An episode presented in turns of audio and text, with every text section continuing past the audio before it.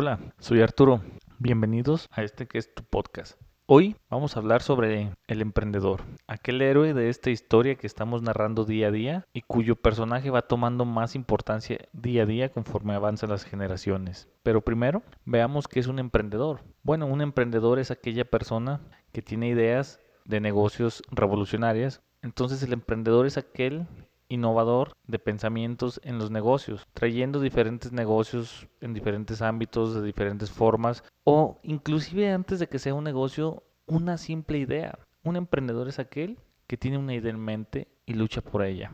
Y los verdaderos emprendedores no solamente hacen eso, sino que cuando fracasan, en lugar de rendirse y regresar a trabajar hacer un empleado o X cosa como lo haríamos normalmente todos, es aquel que dice, ok, ok, fracasé, voy de nuevo, tengo otra idea mejor. Y lo siguen intentando y lo siguen intentando y son perseverantes día a día. Ser emprendedor, desde mi punto de vista, significa vivir feliz sin importar la suma de fracasos que tienes. ¿Por qué? Porque cada fracaso no hay que mirarlo como una pérdida, sino como un cúmulo de experiencia. Y vamos aprendiendo y vamos adquiriendo experiencia día a día, día tras día, hasta el punto que ya dominamos ciertos temas o nos salen ciertas cosas. Y entonces llega una idea revolucionaria que acapara todo aquello que creíamos que no se podía y las cosas empiezan a funcionar. Y te empieza a ir bien y empiezas a motivarte y empiezas a avanzar, avanzar, avanzar. Y luego te transformas de ser un y comiences a ser un empresario. Pero para eso hay varios factores y varios pasos que normalmente no nos dicen, simplemente nos dicen emprende, pon un negocio, pon una idea y ya. Pero la realidad es que cuando emprendemos existe cierto camino que recorrer. No llegas con una idea súper revolucionaria y al minuto siguiente ya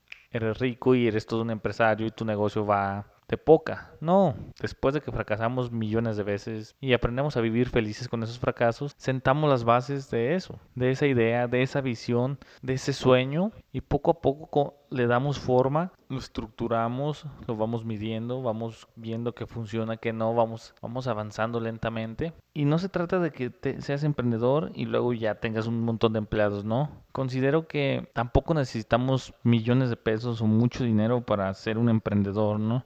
Lo más aconsejable que yo, por experiencia propia, por experiencia propia puedo decir es que cuando no tienes dinero, pero tienes una gran capacidad mental, una visión, un hambre y un sueño de llegar lejos, el dinero es el último impedimento o es lo último que te impide llegar a donde quieres estar. Pero siendo más objetivos, también es necesario decir como emprendedor nuestras ideas tienen que estar acorde al capital que tenemos. Porque sí, yo puedo imaginarme una super fábrica de productos no degradables y meterme a investigar y plantear todo, imaginarme el organigrama, cómo funcionan las ganancias que voy a tener.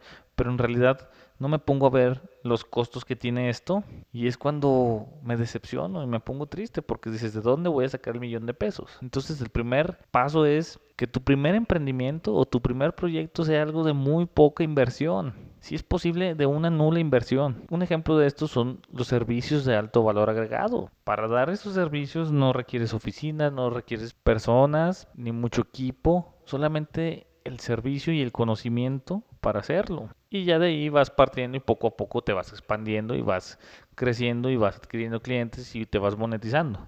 Pero también es cierto que el primer paso que yo considero en el camino del emprendimiento es emprendes a tiempo completo o a medio tiempo y comienzas tu idea, tu sueño, tu visión, etcétera. Entonces, si no tienes dinero y empiezas un negocio de alto valor agregado, ¿qué es lo primero que hacemos? Lo primero que hacemos es ser un autoempleado. Y lo primero que somos, somos nuestros propios jefes, sí, pero también nuestros propios empleados. Y en esta parte quiero hacer un paréntesis, porque aquí es cuando digo que el emprendedor es un héroe, o se supone que debería ser un héroe.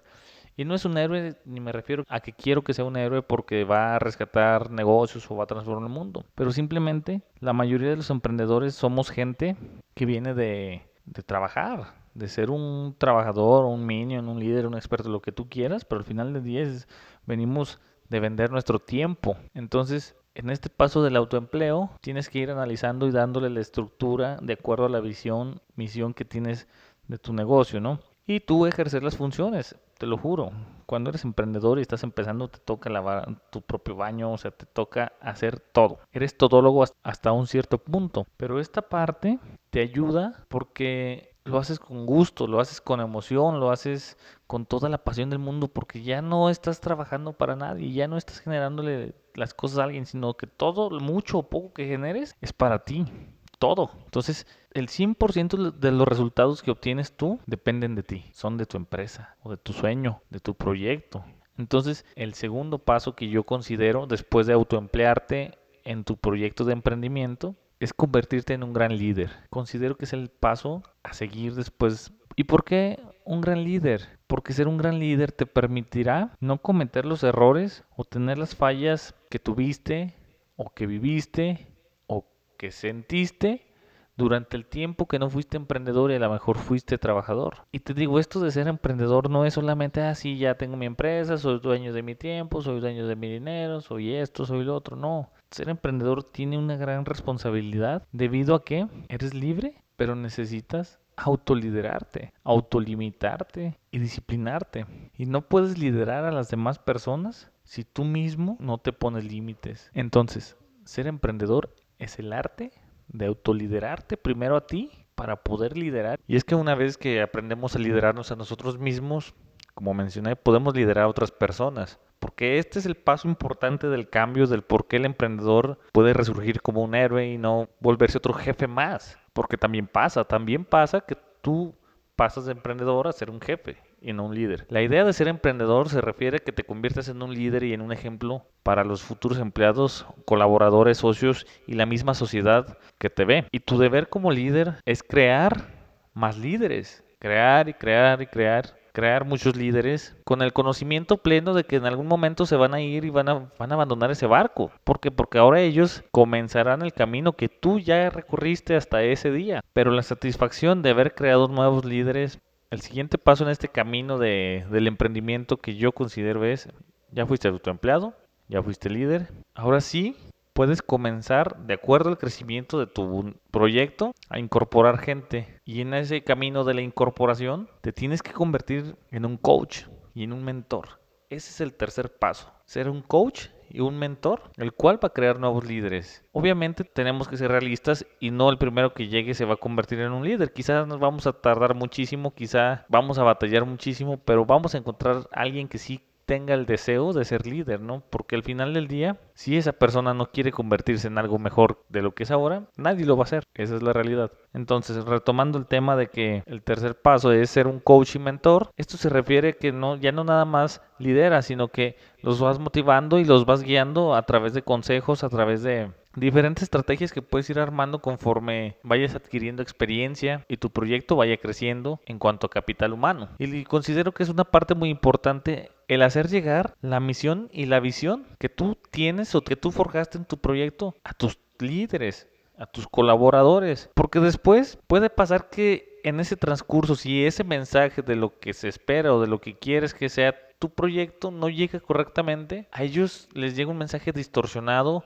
borroso y confuso. Entonces ya no tendré los mismos resultados ni el mismo fin cuando ellos trabajan o cuando ellos transmiten todavía a jerarquías menores el mensaje que tú les diste. Esa parte es muy importante. Tenemos que transmitir fuerte, claro y conciso los mensajes a nuestros líderes para que no se malinterpreten. Y a la par, también tenemos que jugar con ellos en el aspecto que tenemos que dejarlos experimentar, equivocarse, aprender, adquirir experiencia. Para esto es por lo que digo que necesita ser un mentor y un coach. El mentor es para guiarlos, ¿no? Decirle, ah, mira, es que esto funciona así, yo creo que lo haría así, creo que funciona mejor de esta manera, ¿no? Y el coach es para sacar su máximo potencial de una manera no invasiva, ni explotadora, ni amenazadora, sino que el propio líder que estás creando vaya descubriendo por sí mismo las capacidades que tiene y vaya eliminando las limitaciones que pueda poseer, porque siendo honestos, todos podemos hacer, todo. O sea, no hay cosa que alguien pueda hacer que otros no podamos hacerlo. La única limitante es nuestro pensamiento. Y el último paso es el más largo de dar. Y es el que quizá te puedas tardar mucho más tiempo en llegar a esta parte. Pero créeme, vale la pena. El cuarto paso es disfruta, disfrutar de tu proyecto viéndolo crecer.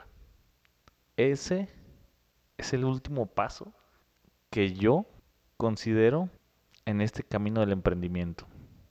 Y ahora déjame, te platico algunas cosas que te van a pasar en el camino y que son muy normales.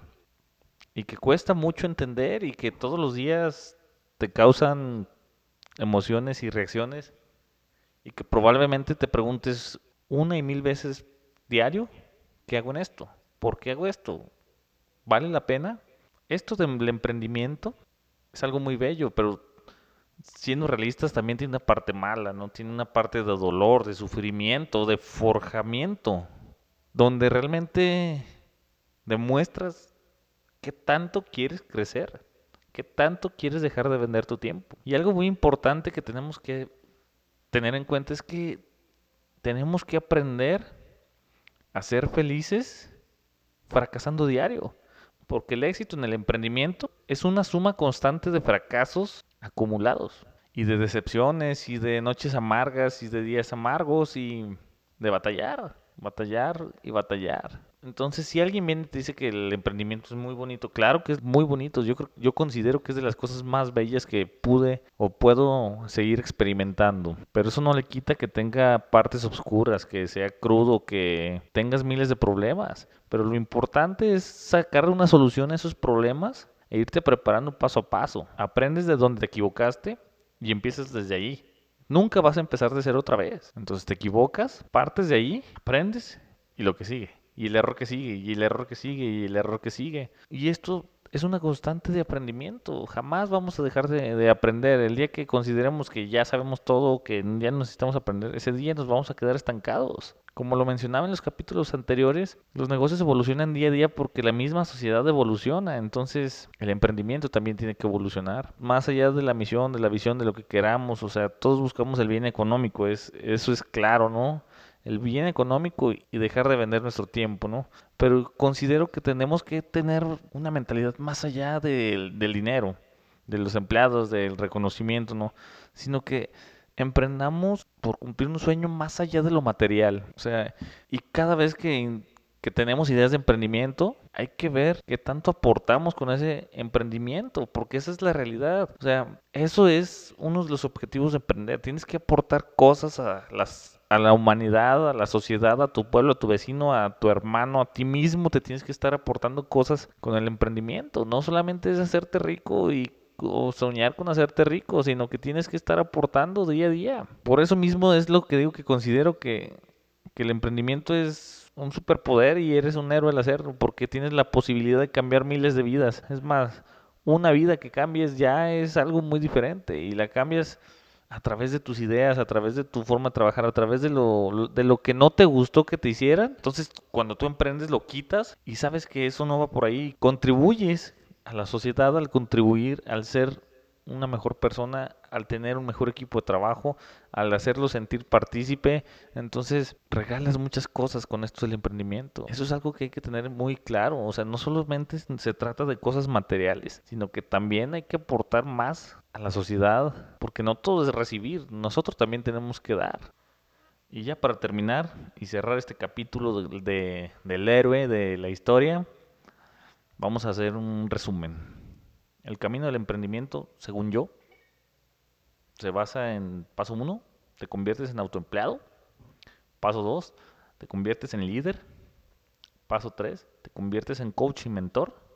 Paso 4, disfrutas lo que has hecho en los tres pasos anteriores. Sin, sin olvidar que siempre hay que seguir creciendo, que siempre hay que seguir motivando, que siempre hay que seguir aprendiendo y que esto del emprendimiento no se limita. Puedes tener mil proyectos, diez mil proyectos, puedes aplicar lo mismo en todos. Gracias.